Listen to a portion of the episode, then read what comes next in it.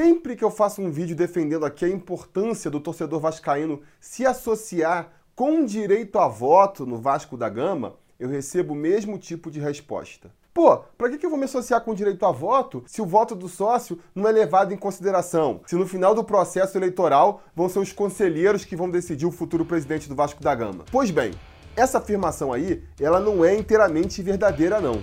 E no vídeo de hoje eu vou explicar por quê. Quer dizer, explicar não, eu vou desenhar.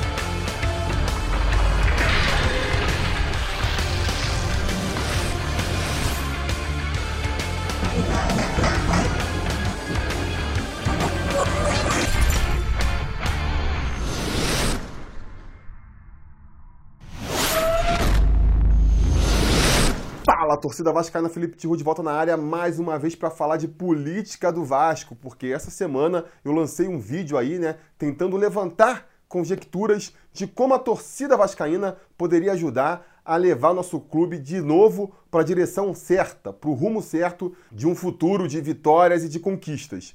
Como eu esperava, foi um vídeo bem polêmico, né? Teve bastante gente apoiando o que eu defendi no vídeo, teve bastante gente criticando também. Isso era esperado. O vídeo ele nunca pretendeu ser uma aula do que, que o Vascaíno tem que fazer ou deixar de fazer para botar o Vasco no rumo certo. Muito pelo contrário, eu levantei várias hipóteses diferentes, justamente para acender esse debate aí. Eu acho que antes da gente decidir o que, que vai fazer, é importante que se discuta que essa questão aí da democracia dentro do Vasco venha mais para a superfície, seja mais discutida pelos vascaínos, para que a gente possa então juntos chegar a uma conclusão final. Porque de uma coisa eu tenho certeza, não vai ser só fazendo protesto em frente de São Januário depois que a gente perde uma partida ou subindo hashtag no YouTube para o torcedor se associar que a gente vai conseguir trazer a verdadeira mudança para o Vasco não. Vai precisar ser algo muito mais elaborado, muito mais planejado e muito mais coordenado entre os vascaínos. Não sei o que, que seria, mas eu sei que vai ter que ser assim. Então, gente, é provável que no futuro aí eu volte com mais vídeos sobre esse assunto. Se vocês tiverem ideias, propostas, eu peço para que deixem aqui no comentário para a gente continuar essa conversa, que é super importante.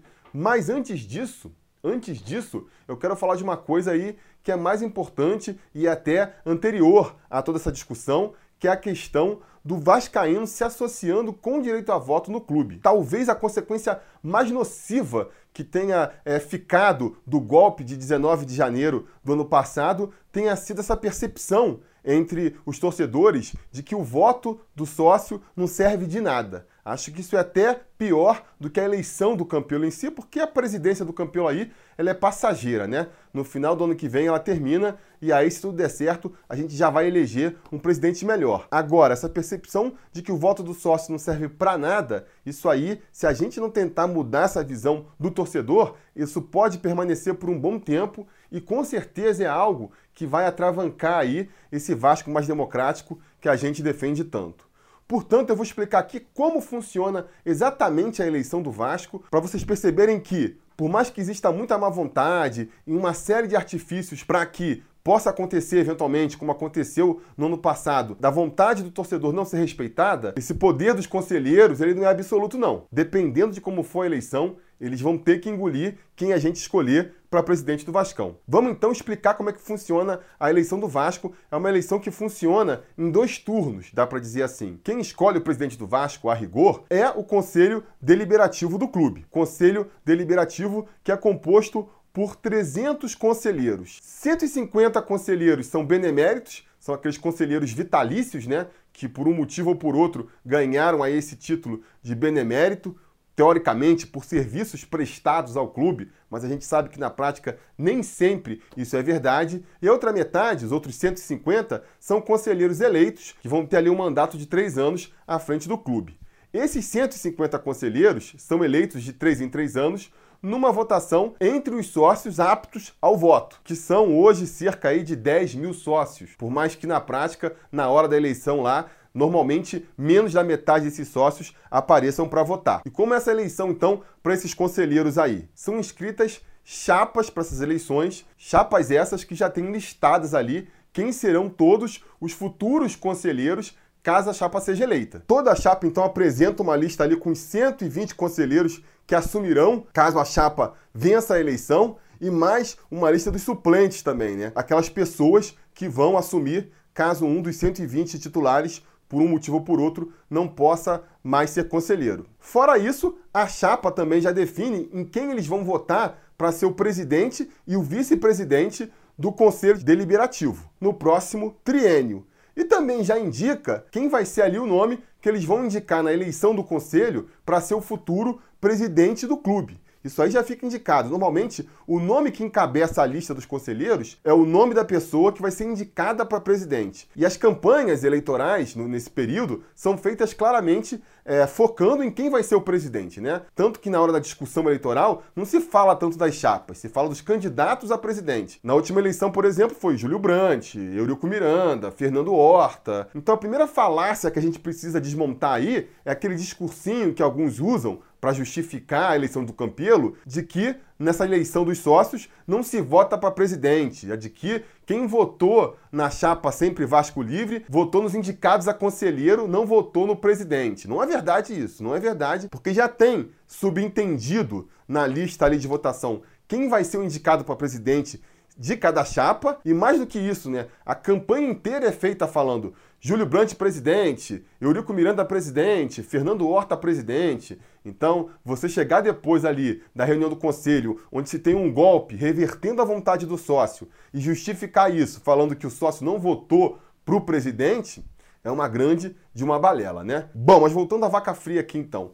Nessa eleição de sócio aí, vai ser ali é, apurado qual foi a chapa vencedora do pleito e a chapa vencedora vai ter direito a 120 cadeiras nessa nova configuração do Conselho Deliberativo. Você já tem ali as 150 cadeiras cativas dos beneméritos, você completa o conselho com as 120 cadeiras para a chapa vencedora da eleição entre os sócios e as 30 vagas restantes no conselho, elas são preenchidas com a chapa que ficou em segundo lugar. A partir daí, se passa para a segunda etapa da eleição, que é a votação dentro do próprio Conselho de Beneméritos, que historicamente serve para ratificar a decisão dos sócios, né? Até 2017, na história do Vasco, ela era meramente ritualística ali, protocolar para confirmar ali a decisão dos sócios. Até porque com 120 conselheiros ali no conselho, você tem uma força muito grande dentro dessa votação, né? 120 conselheiros é mais do que um terço aí dos, dos conselheiros que podem votar. E se a gente levar em consideração que dificilmente o conselho ele fica completo com seus 300 representantes, fica com mais influência ainda. Se a gente pegar, por exemplo, a última eleição aí que elegeu o Campelo presidente, ela contou com 242 votos. Ou seja, tiveram aí 58 conselheiros que não apareceram para votar em sua grande maioria, conselheiros beneméritos, né? Que são é, pessoas mais velhas, muitas vezes não têm condição mais de ir até a sede náutica do Vasco para votar, ou estão viajando, estão fazendo outras coisas, né? É muito normal que os beneméritos, nem todos, possam estar presentes no dia da eleição. Mas mesmo que estejam, né? Vamos lá simular aqui como seria uma eleição normal no Vasco da Gama. Você tem ali 120 votos garantidos para a chapa que ganhou a eleição. Quem ficou em segundo lugar tem 30 votos garantidos, teoricamente. Então a, a chapa vencedora já parte com uma frente aí de 90 votos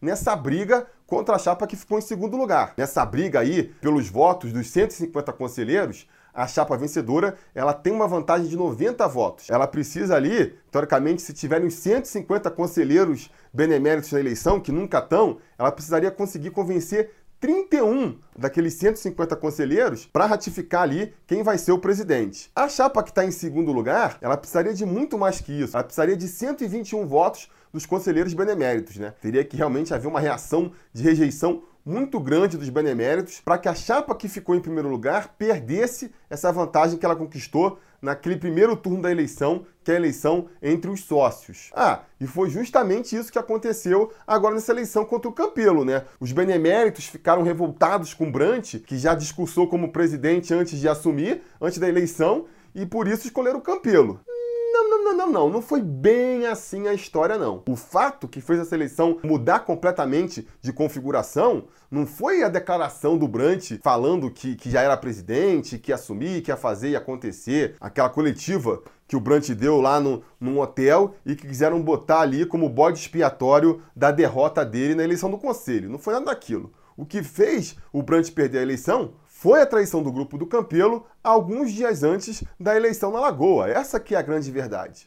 Porque, olha só, segundo reportagens ali da época, o grupo vencedor, que contava então com 120 cadeiras no conselho, ficou dividido em dois. Tiveram ali 73 conselheiros que se mantiveram fiéis ao Júlio Brandt e à decisão do sócio, e tiveram 47 que viraram fio, roeram a corda junto com o Campelo para formar uma terceira chapa dissidente ali, né? Entre esses conselheiros, a galera lá do Identidade Vasco, é, orientada pelo Roberto Monteiro. Esses 47 dissidentes do grupo lá da Sempre Vasco Livre foram se juntar com os 30 conselheiros do Eurico Miranda que ficaram em segundo lugar na eleição. Somando, portanto, no total, 77 conselheiros eleitos que eram contra o Brant. Então, se numa eleição normal a gente via a chapa que venceu as eleições partindo com uma vantagem ali de 90 votos na eleição da Lagoa, dessa vez com esse racha aí, a gente viu a, a, chapa vencedora saindo em desvantagem, porque ela tinha 73 votos dos conselheiros eleitos, enquanto a oposição tinha 77 votos. Quer dizer, ao invés de uma vantagem de 90 votos, ela começa a eleição com uma desvantagem de 5 votos para tirar. Então daí você já derruba duas falácias. A primeira, a de que aquela reunião lá no hotel teria sido a grande responsável pela não eleição do Júlio Brandt, porque os beneméritos ficaram muito chateados. Não é verdade. O grande responsável pela derrota do Júlio Brandt na Lagoa foi sim a traição do Campelo e os outros 46 conselheiros nomeados pela chapa e também derruba a tese de que não houve um acordo entre Campelo, Roberto Monteiro e Eurico Miranda, né? E essa tese aí que Campelo insiste em afirmar de que não houve acordo entre ele e Eurico Miranda é, é uma tese completamente esdrúxula, né? Fica ridículo até de defender isso, uma vez que quando Campelo foi eleito, em vez de gritarem o nome do Campelo, gritaram o nome do Eurico. Mesmo com uma evidência gritante dessa, literalmente gritante, o Campelo tem a cara de pau de negar essa associação com o Eurico Miranda. E essa associação com o Eurico Miranda, ela foi importante não só para conquistar esses 30 votos aí da chapa que ficou em segundo lugar, mas para conquistar muitos votos entre os beneméritos também. Porque, beleza, alguns beneméritos ficaram chateados com a prepotência, com a presunção do Júlio Brandt naquela coletiva do hotel e acabaram virando seu voto. Tudo bem, acho que pode ter acontecido. Repito, não acho que isso foi definitivo para fazer o jogo virar, mas acho que pode ter influenciado de alguma maneira ou outra. Mas de qualquer maneira, a grande influência aí nesses beneméritos do Vasco é do Eurico Miranda, né? Até porque foi o Eurico Miranda que nomeou muitos deles para estarem lá. Se a gente parar para pensar que o Eurico Miranda foi presidente do Vasco de 2000 até 2008 e que mesmo antes disso ele já tinha muita influência lá dentro do Vasco da Gama, quando ele era apenas vice-presidente de futebol e que já podia estar ajudando ali, mexendo seus pauzinhos no bastidores para indicar os conselheiros que ele preferia e também que ele era um cara de muito boas relações, né? Então sabia se aproximar e paparicar quem era importante para ele politicamente. Levando isso em consideração, quem acompanha mais de perto a política do Vasco sempre soube que o, o Eurico Miranda tinha ali os conselheiros beneméritos dentro do bolso dele, né? Tinha grande influência ali sobre aquele grupo, tanto que todas as vezes em que não foi presidente do Vasco, quando ele saiu para o Roberto Dinamite assumir ali de 2008 até 2014 e depois agora no final com o Campelo assumindo, nessas duas situações o que aconteceu com ele? Virou presidente do Conselho de Beneméritos. Essa aí talvez seja a prova mais cabal da influência dele entre esses conselheiros. E aí não deu outra, né? Se você for ver ali entre os conselheiros que foram votar, apareceram dos 150 conselheiros que poderiam aparecer, apareceram 92, o que parece que até foi uma presença bem grande de beneméritos, e mesmo assim é pouco, né? 92 de 150 é cerca aí de 60% do, dos beneméritos que apareceram para votar. E aí eles votaram massivamente com o Campelo mesmo. A conta que se tem aí é que 77 desses 92 conselheiros votaram no Campelo e apenas 15 acabaram votando no Júlio Brandt. Então, os beneméritos eles tiveram uma influência na eleição? Tiveram, mas que nem eu já ilustrei aqui, se não tivesse tido esse racha na chapa vencedora, nem assim o Júlio Brandt teria sido impedido de virar presidente. É só a gente fazer a conta aqui, ó. Os números finais da eleição no Conselho foram de 242 votos, sendo 88 para o Júlio Brandt e 154 para o Campelo. Ora, se você pegar ali aqueles 47 votos que migraram da chapa vencedora para essa chapa pirata que apareceu aí no dia da eleição, ou seja, você tira 47 votos da chapa vencedora, que ficaria, portanto, com 107 votos, e pega esses 47 votos e bota na chapa perdedora, a chapa do Júlio Brandt, a chapa do Júlio Brandt ficaria então com 135 votos e, portanto, passaria a ser a chapa eleita. Seria a chapa eleita aí com uma diferença de 28 votos. Então vocês podem ver que por mais má vontade que tivesse dos beneméritos, porque o Júlio Brandt é um aventureiro, porque o Júlio Brandt falou que era presidente antes de ser eleito, por mais que tenha toda essa lenga-lenga aí que se falou, o que foi decisivo mesmo para o Júlio Brandt perder a eleição foi a traição do Campelo e dos outros 46 conselheiros lá, a sua maioria da identidade Vasco. Como evitar que isso se repita? Ora, é bem simples. É só garantir que na próxima eleição só vão concorrer chapas puro sangue. Porque essa chapa que foi eleita aí na eleição de 2017, do finalzinho de 2017, né? A gente sabe muito bem, foi uma chapa mista. Foi a união da chapa Sempre Vasco com a chapa Vasco Livre, que virou essa chapa aí, sempre Vasco Livre, com o Júlio como presidente e o Campelo como vice-presidente. Foi uma necessidade ali da situação, muito por conta da Urna 7, todas as denúncias de fraude que estavam correndo na época, né, e que se comprovaram na justiça depois, acabaram obrigando essa união das chapas e aí era uma união frágil que culminou lá no final, na véspera da eleição, com essa trairagem aí do Campelo e da identidade Vasco. Se não tivesse ocorrido isso, apesar de tudo, o Júlio Brandt teria sido eleito o futuro presidente do Vasco da Gama na eleição de janeiro de 2018. Portanto, o primeiro passo é esse. O primeiro passo que a gente precisa dar para garantir aí um Vasco livre desses mesmos caras que a gente vê há décadas comandando o clube é garantir que uma chapa puro sangue, realmente comprometida com os ideais da torcida do Vasco, comprometida com os ideais democráticos e modernos que a gente quer no nosso clube, tenha condições reais de ganhar. Porque não se enganem, né? Pesquisas são feitas ali é, nas vésperas das eleições, dos meses que antecedem as eleições, e vão dando o termômetro de como está a corrida eleitoral. Se lá no final de 2017 a Sempre Vasco tivesse a convicção de que sozinha ela seria eleita, Obviamente que ela não teria se unido com Campelo, ainda mais dando 47 cadeiras para eles na lista lá é, da chapa. E, como eu acabei de comprovar aqui, com 120 conselheiros da Sempre Vasco votando no Júlio Brandt, o Júlio Brandt teria sido eleito presidente. Então o cenário mais realista é esse, né? Se a gente, a torcida do Vasco, se associa em peso, aproveita aí esse mês de julho para se associar como sócio geral e já poder votar na eleição do ano que vem, se a gente fizer isso e conseguir eleger uma chapa moderna e democrática puro sangue, a gente já vai ter a garantia de que eles vão assumir a presidência em 2021. E mais do que isso, mais do que isso, um cenário otimista aí, se a gente conseguir que tantos torcedores vascaínos se associem com o direito a voto, a ponto da gente ser maioria nesse colégio eleitoral do Vasco, porque olha só, o colégio eleitoral do Vasco é ridículo, eu comentei aqui. São 10 mil sócios que têm direito a voto, mas normalmente, no dia da eleição, aparece menos da metade disso. Por quê? Porque a eleição do Vasco não permite voto remoto, porque a eleição do Vasco é numa terça-feira, quer dizer, quem mora fora do Rio tem dificuldade de aparecer lá para votar e 70% da torcida do Vasco mora fora do Rio. Eu, por exemplo, sou sócio geral desde 2009. Eu nunca votei na eleição do Vasco, porque, pô, como é que eu vou aparecer numa terça-feira no Rio de Janeiro para votar? Trabalhando, né? Tendo que eventualmente faltar o trabalho para ir votar numa terça-feira, nem numa segunda, né? Na segunda você tira um dia de folga e vai lá votar. Numa terça-feira, você teria que tirar dois dias de folga, ou então ir e voltar no mesmo dia, mesmo para quem mora em São Paulo, que é relativamente perto, é complicado. Ainda mais levando em consideração que as eleições do Vasco, a gente nunca tem a garantia que elas vão acontecer, né? Você vai lá, se prepara, tira férias, pede folga, sei lá o que, que for.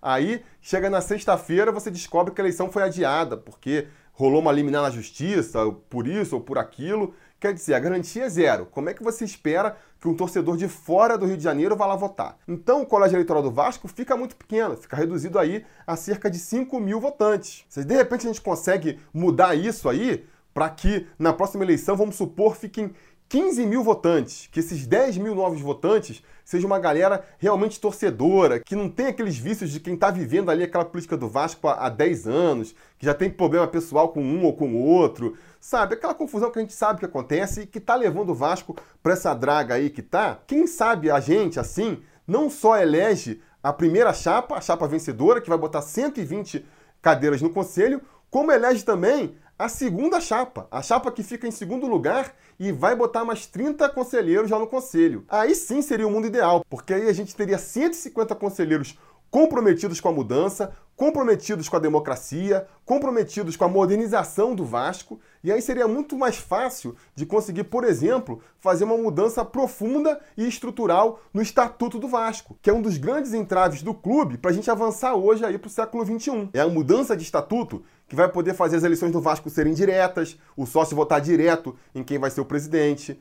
É a mudança de estatuto que vai permitir que o sócio torcedor possa votar para presidente, que a gente possa votar remoto, e mais um bando de vontade torcedor aí, que até hoje não aconteceu, com a justificativa de que, ah não, o estatuto do Vasco não permite. No último vídeo que eu fiz lá, dando sugestões de como mudar o Vasco, eu cheguei a propor público zero, boicote nos jogos, cheguei a propor desassociação em massa também do sócio torcedor, e muita gente foi contra. Muita gente foi contra, não, é exagero. Se a torcida não for no jogo, aí que o Vasco perde mesmo. Se a gente se desassociar em massa, aí que o Vasco fica na pindaíba mesmo. E são justificativas válidas, né? No que meu ponto difere de quem criticou aí, é que eu acho que eventualmente um baque momentâneo ali, uma porrada que vai te derrubar momentaneamente ali, se ela for responsável por depois de fazer você crescer, ela é melhor do que você não ter baque nenhum e continuar lá embaixo, né? Esse aí é, é, é o meu argumento. Mas para a gente não chegar nesse extremo, nessa medida extrema aí, que é, sei lá,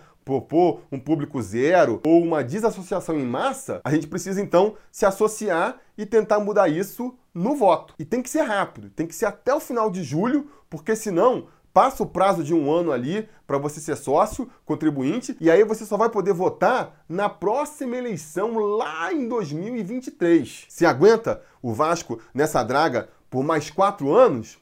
Pois é, galera. Então vou bater muito nessa tecla aqui no próximo mês. Vamos nos associar como sócio geral. Tem que ser até o final de julho. Eu sei, os caras estão dificultando, baixaram aí a joia para 750 reais, mas ainda dificultam em um monte de outros quesitos. Você tem que ir lá em São Januário, em dia de semana, para preencher o cadastro. A gente sabe que é difícil para muita gente. Tem também o limitador ali de ter que ser indicado por alguém que já é sócio do Vasco, uma besteira que só serve mesmo para dificultar mais essa aproximação do torcedor com o clube.